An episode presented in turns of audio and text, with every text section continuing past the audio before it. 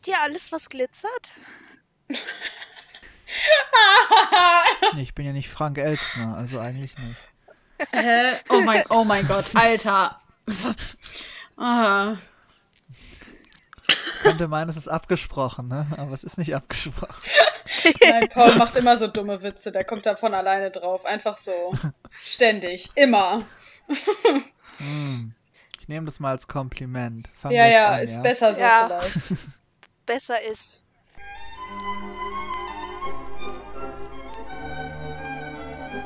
Kiste auf. Für den kleinen König Kalle Wirsch. Folge 3 Die Falle.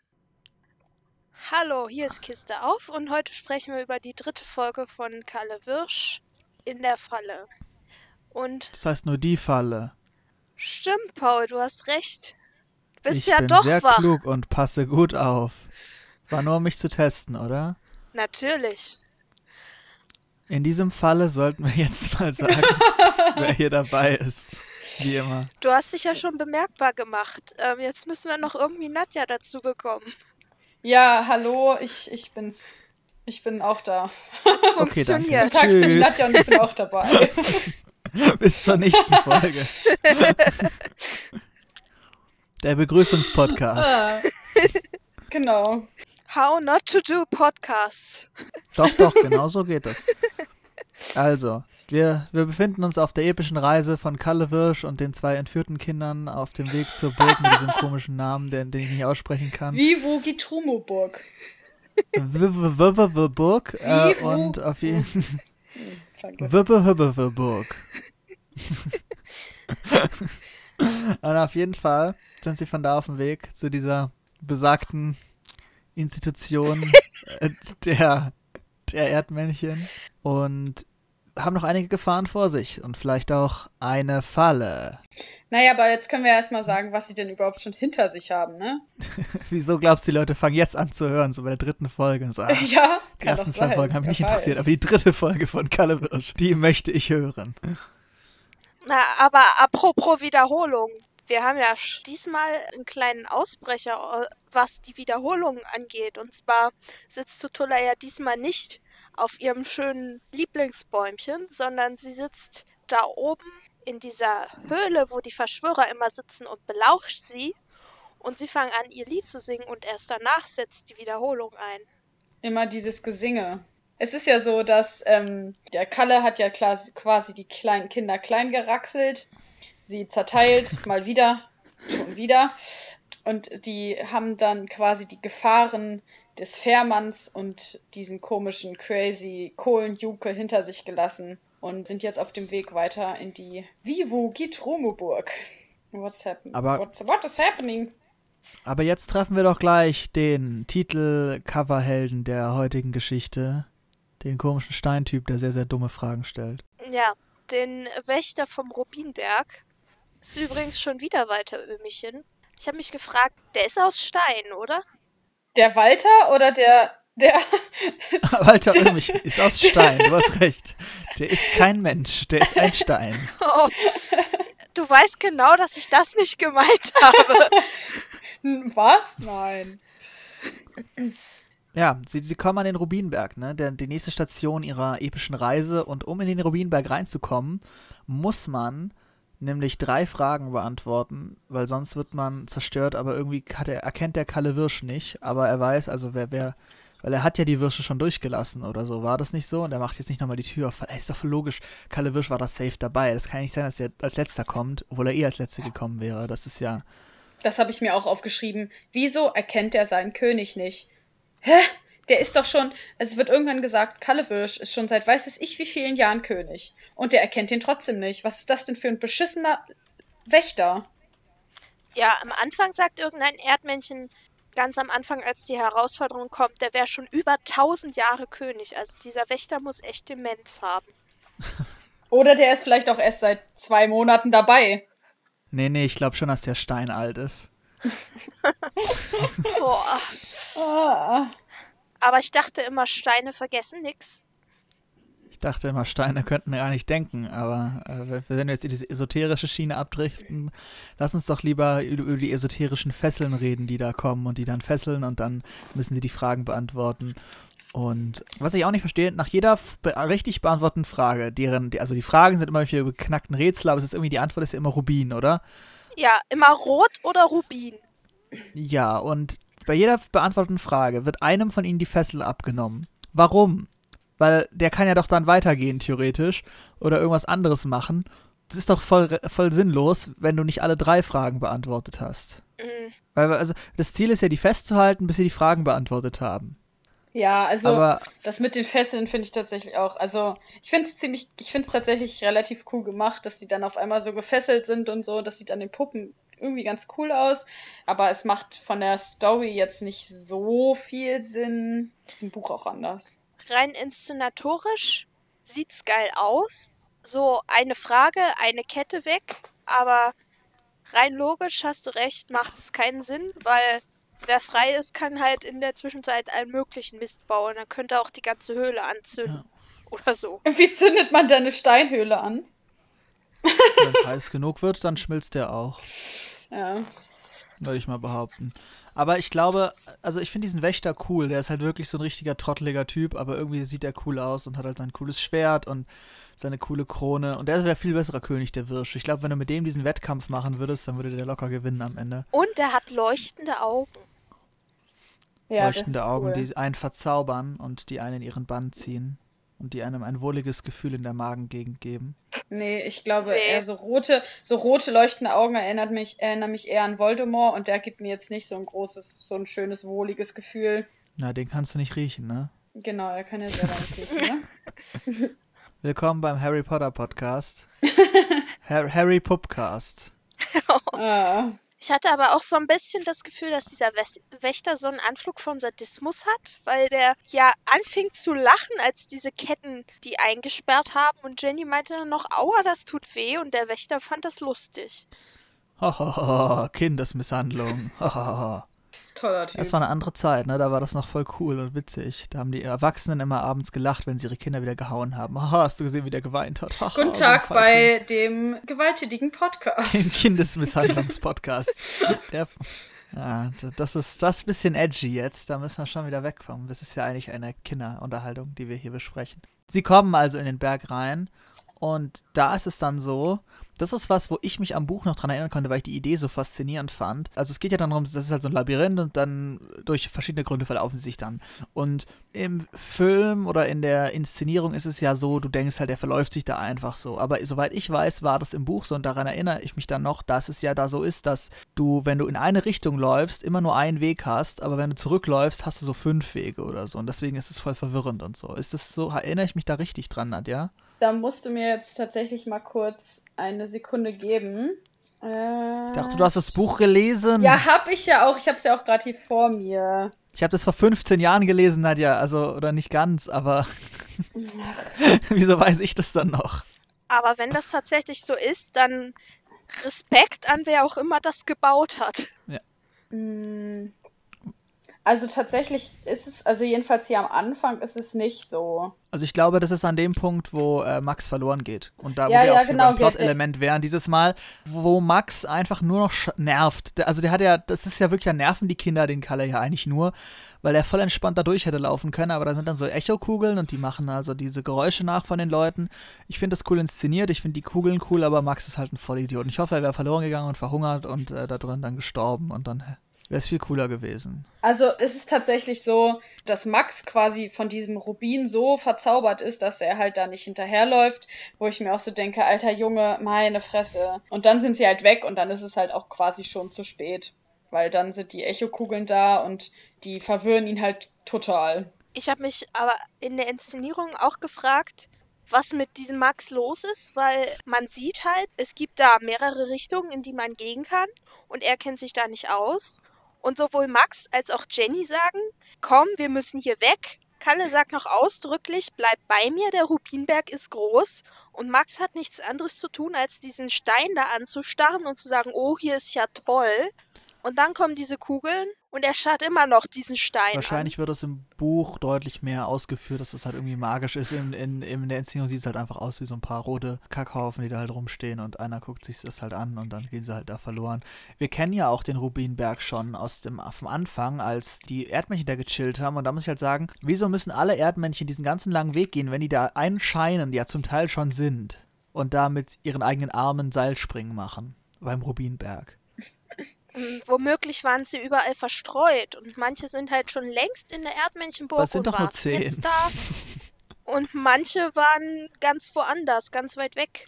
Ich, ich verstehe, ich hätte gern Landkarte davon, muss ich sagen, irgendwie. Das ist so. Ist ein bisschen verwirrend, ne? Ja, Nicht nur ich ein auch. bisschen. Das ist, es über, übersteigt meine geistigen Kapazitäten. Vor allen Dingen im Moment. Ganz allgemein. ähm, Ach so, ja, gut, dann. Ja, dann. Naja, aber also diese Echokugeln, ich finde das ja ganz cool, wie die das in der Inszenierung gemacht haben, ne? Dass die einfach so Kugeln genommen haben und quasi da einfach durchs Bild geworfen haben, irgendwie gerollt haben. Das ist, das finde ich schon, ist eine ganz coole Idee tatsächlich. Vor allem, es sind ja an sich eigentlich nur Kugeln, aber gepaart mit diesem Echo-Effekt erzeugt das schon eine sehr beklemmende Stimmung. Und also tatsächlich in diesem Hörspiel, in dem Hörbuch von Wolf, was Wolfgang Völz liest, ist es tatsächlich nochmal deutlich authentischer, weil das ist richtig, richtig gruselig. Also ich finde also ich finde diese Stelle richtig gruselig, auch im Buch, weil man merkt diese Verzweiflung von Max halt total, weil der ist super verzweifelt und der weiß überhaupt nicht wohin und was er tun soll und so. Und das ist wirklich, also das ist echt gruselig. Als Kind fand ich das immer sehr, sehr gruselig. Ich war immer auf der Seite von den Echo-Kugeln. Ich habe gesagt, komm, mach den fertig.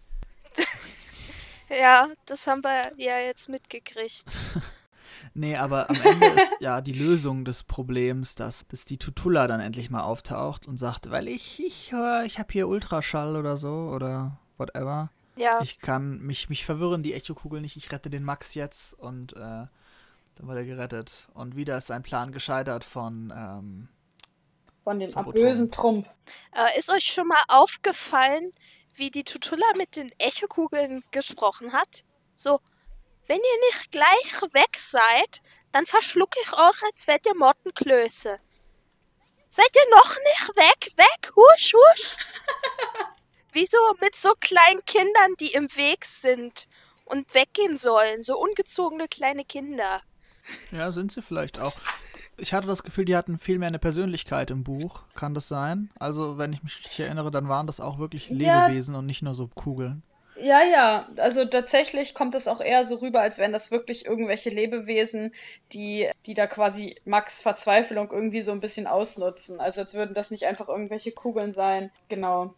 Na, dann würde es ja auch Sinn machen, dass sie mit diesen Kugeln spricht, weil ich habe mich bisher immer gefragt, die sind da und die stören, aber keine Ahnung, ich spreche ja auch nicht mit, äh, mit dem Regen und sag, hörst du jetzt mal endlich auf? das nicht? Hier steht auch, das sind tatsächlich, es wird nämlich ein bisschen genauer erklärt, was Echokugeln sind. Keine Rubine, sondern Bergkristalle. Und hier steht, der Glanz des Rubins färbt sie rot. In Wirklichkeit sind sie durchsichtig wie Glas. Es sind unnütze, eitle Wesen, die mehr gelten wollen, als sie sind. Überall schleichen sie sich ein und borgen sich fremde Stimmen und die Farbe von Edelsteinen. Aber wie sie auch immer schimmern, Rubinrot oder Smaragdgrün, man merkt doch, dass sie nicht echt sind. Und was sie reden, hast du ja gehört. Hohles Echogeschwätz. Tiefgründig. Also es sind tatsächlich, ja, aber es sind tatsächlich Wesen. Also es sind nicht einfach irgendwelche Steine, die irgendwelche Echos ja, wiedergeben. so habe ich das halt auch verstanden, weil ich, wie gesagt, einfach wusste, dass das eben so ist. Tatsächlich. Also, also ich glaube, das ist, weil, weil ich zumindest so grundlegende Sachen noch wusste, dass dass das deswegen vielleicht bei mir noch mal ein bisschen anders rüberkam als jetzt bei Pia. Ah, na, dann habe ich es jetzt auch endlich kapiert. Ich habe mich nur immer so darüber amüsiert, dass sie mit unbelebten Gegenständen zu kommunizieren versucht. Kommunizieren. Ihr versucht einfach die ganze Ähm. Zeit diesen Schweizer Dialekt nachzumachen. Es ist, es ist super. Es ist ja nicht mal ein Schweizer Dialekt, also ich glaube, da würden viele Schweizer vehement widersprechen. Welche Schweizer kennen wir denn bloß? Gar, keine. Wir, kennen keine Schweizer. Das stimmt. Zum Glück, denn wir hassen Schweizer. Psst, Ruhe. Sag das doch nicht so laut. Aber der Puppenspieler von, von Tutula, der hat aber auch große Arbeit da geleistet, finde ich. Wie sie zum Beispiel, sie, sie kickt so nach dieser einen Echokugel oder sie legt Max eine Hand auf die Schulter und sie schüttelt den Kopf. Also als ob dieser Puppenspieler in dieser Puppe drin wäre. Ist es nicht so? Die haben einfach eine echte Fledermaus dahingesetzt. Ja. Aber sie, sie bekämpfen oder überwinden auch dieses Hindernis und die dritte Folge finde ich komisch, weil ich weiß gar nicht, dann kommt ja noch das mit dem Vulkan, ne? Genau, das Vulkan, der Vulkan. Kommt Aber was kommt dann noch? Passiert dann noch irgendwas in der Folge? Wir wollen ja jetzt nicht zu sehr vorgreifen, aber am Ende drehen, sieht man noch, wie sie den Wegweiser umdrehen. So eine Art Cliffhanger. Aber dann kommt nichts mehr, weil ich habe das Gefühl, dass diese Folge wenig Inhalt hat. Es ist auch tatsächlich so, ja. im, die haben tatsächlich etwas ausgelassen in der Inszenierung. In dem Buch gibt es noch eine dritte Stelle quasi, die zwischen dem, zwischen dem Rubinberg und den Echokugeln und diesem komischen Vulkaniden oder wie auch immer die heißen, ähm, sich befinden. Die ich nicht so ganz verstanden habe. Und hab. was haben sie da weggelassen? Mm, das nennt sich am Goldfluss. Das ist irgendwie so ein Fluss mitten im Berg, wo halt überall Gold ist.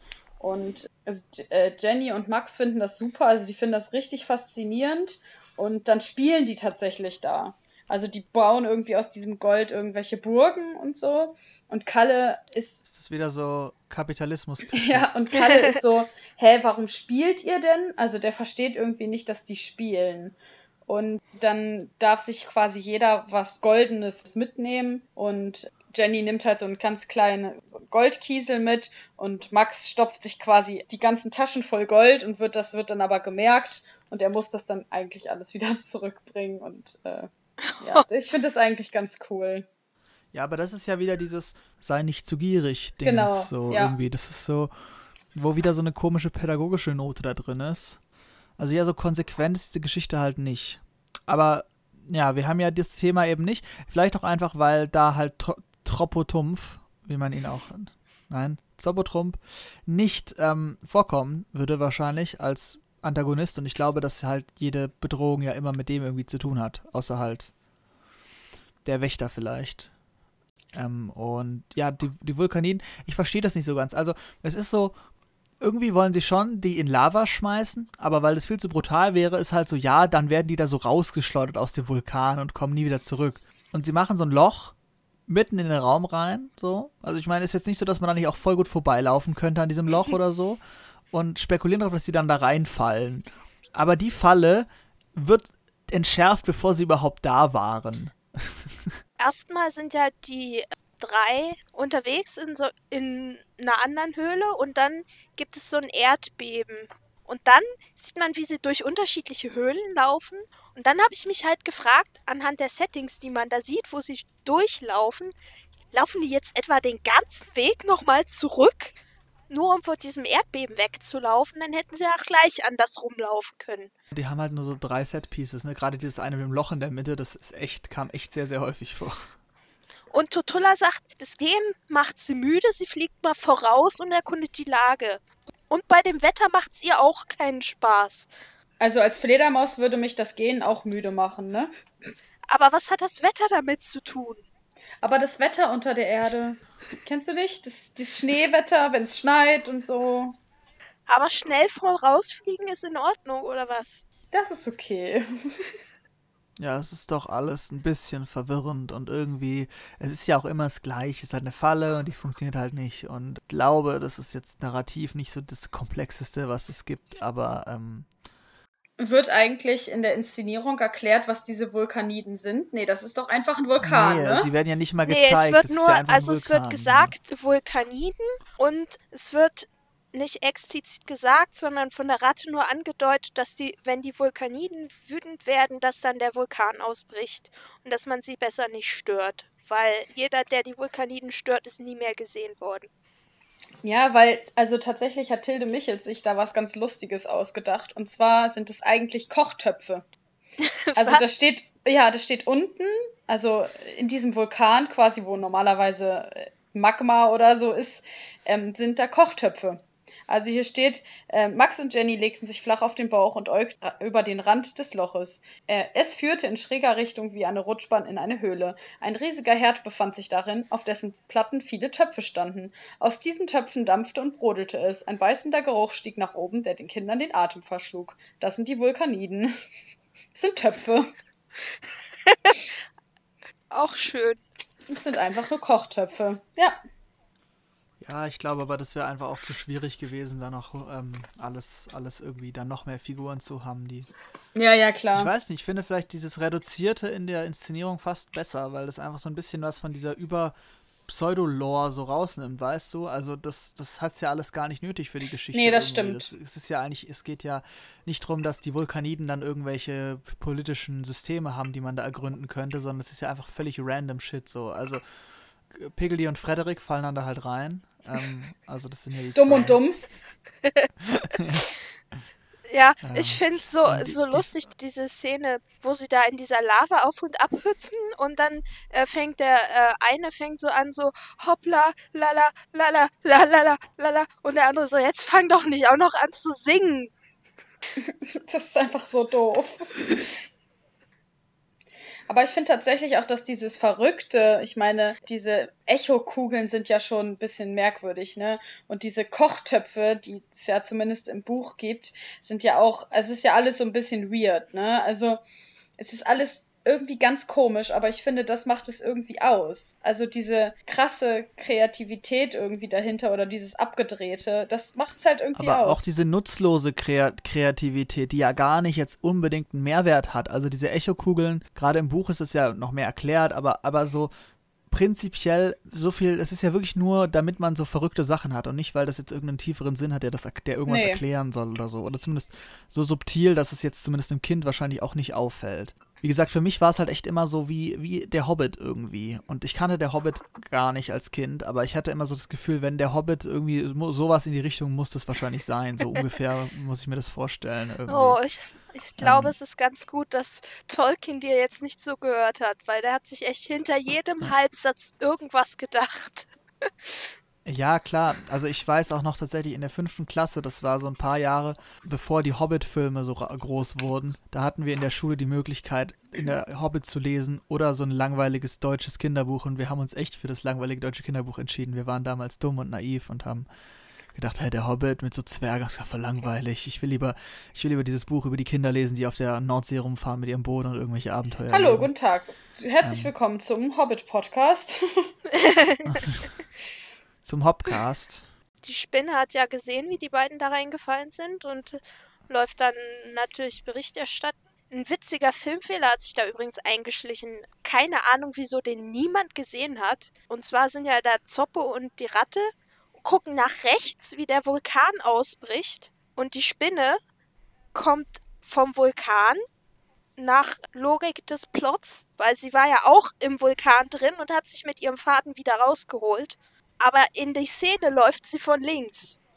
Ja, also würdest du sagen, dass mit dem Faden, das hat alles einen Fadenbeigeschmack oder wie, weil das nicht so ganz stimmt? Ich habe keine Ahnung, vielleicht ist die Spinne auch noch mal einmal ganz um den Pudding gelaufen. nee, um die Kochtöpfe. mit dem Pudding. Ja, die Vulkaniden kochen nämlich nur Pudding. Genau. Schöne Magma-Pudding. Na, und dann kommen ja die äh, vier in die Szene mit dem Loch am Vulkan und sehen, hm, hier hat aber Schlamp jemand schlampig eine Falle gebaut. Ja, also diese Fallen, die die stellen, sind wirklich schon, also das ist schon. Oh. Die sind nicht so schlecht, aber irgendwie auch nicht so gut. Also, also nehmen wir mal an, sie hätten das Boot versenkt vom Fährmann, weißt du? So, dann hätte das, wäre das vorbei gewesen, ja. die Geschichte. Nehmen wir mal an, sie hätten halt, keine Ahnung, die hätten Kalle Wirsch einfach umgebracht und nicht da reingeschmissen zu dem Typen.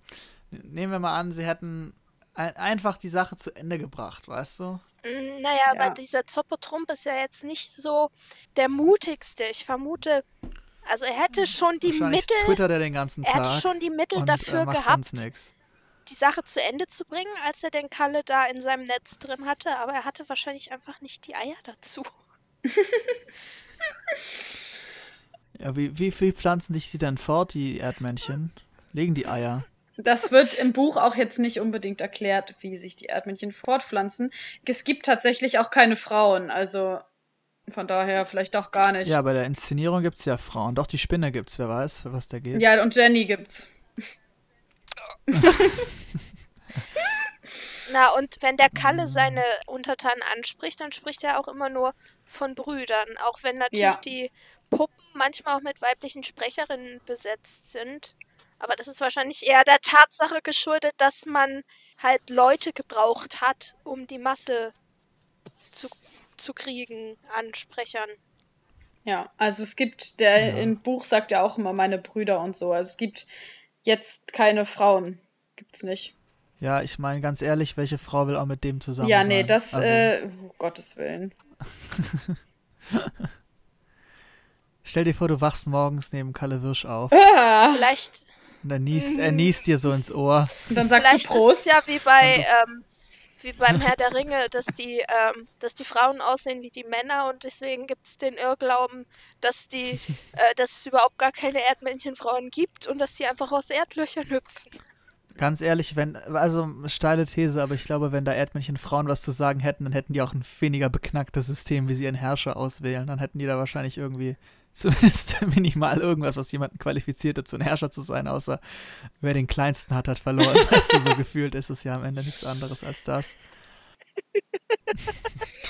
Aber ich finde auch generell, ich weiß nicht, das kommt, glaube ich, erst im vierten Teil, ist, also kommen da schon ab und zu mal ein paar Sprüche vor, so gegen Jenny und so, so von wegen, dass sie, ich glaube, wie gesagt, das ist, glaube ich, was für den vierten Teil ähm, so beim, bei der letzten Szene dann. Aber Kalle Ja. spricht nicht immer, oder auch Kalle Ja. und Max sprechen nicht immer sehr, sehr so gut über das weibliche Geschlecht. Hm.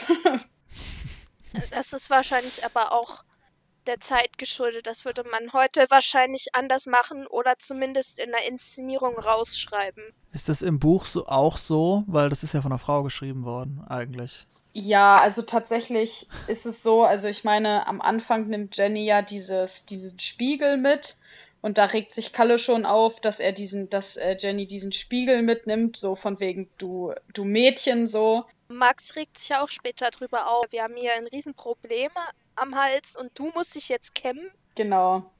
Aber ähm, das ist tatsächlich, ja, das da können wir, glaube ich, dann nochmal reden, wenn wir bei der Szene sind, ja.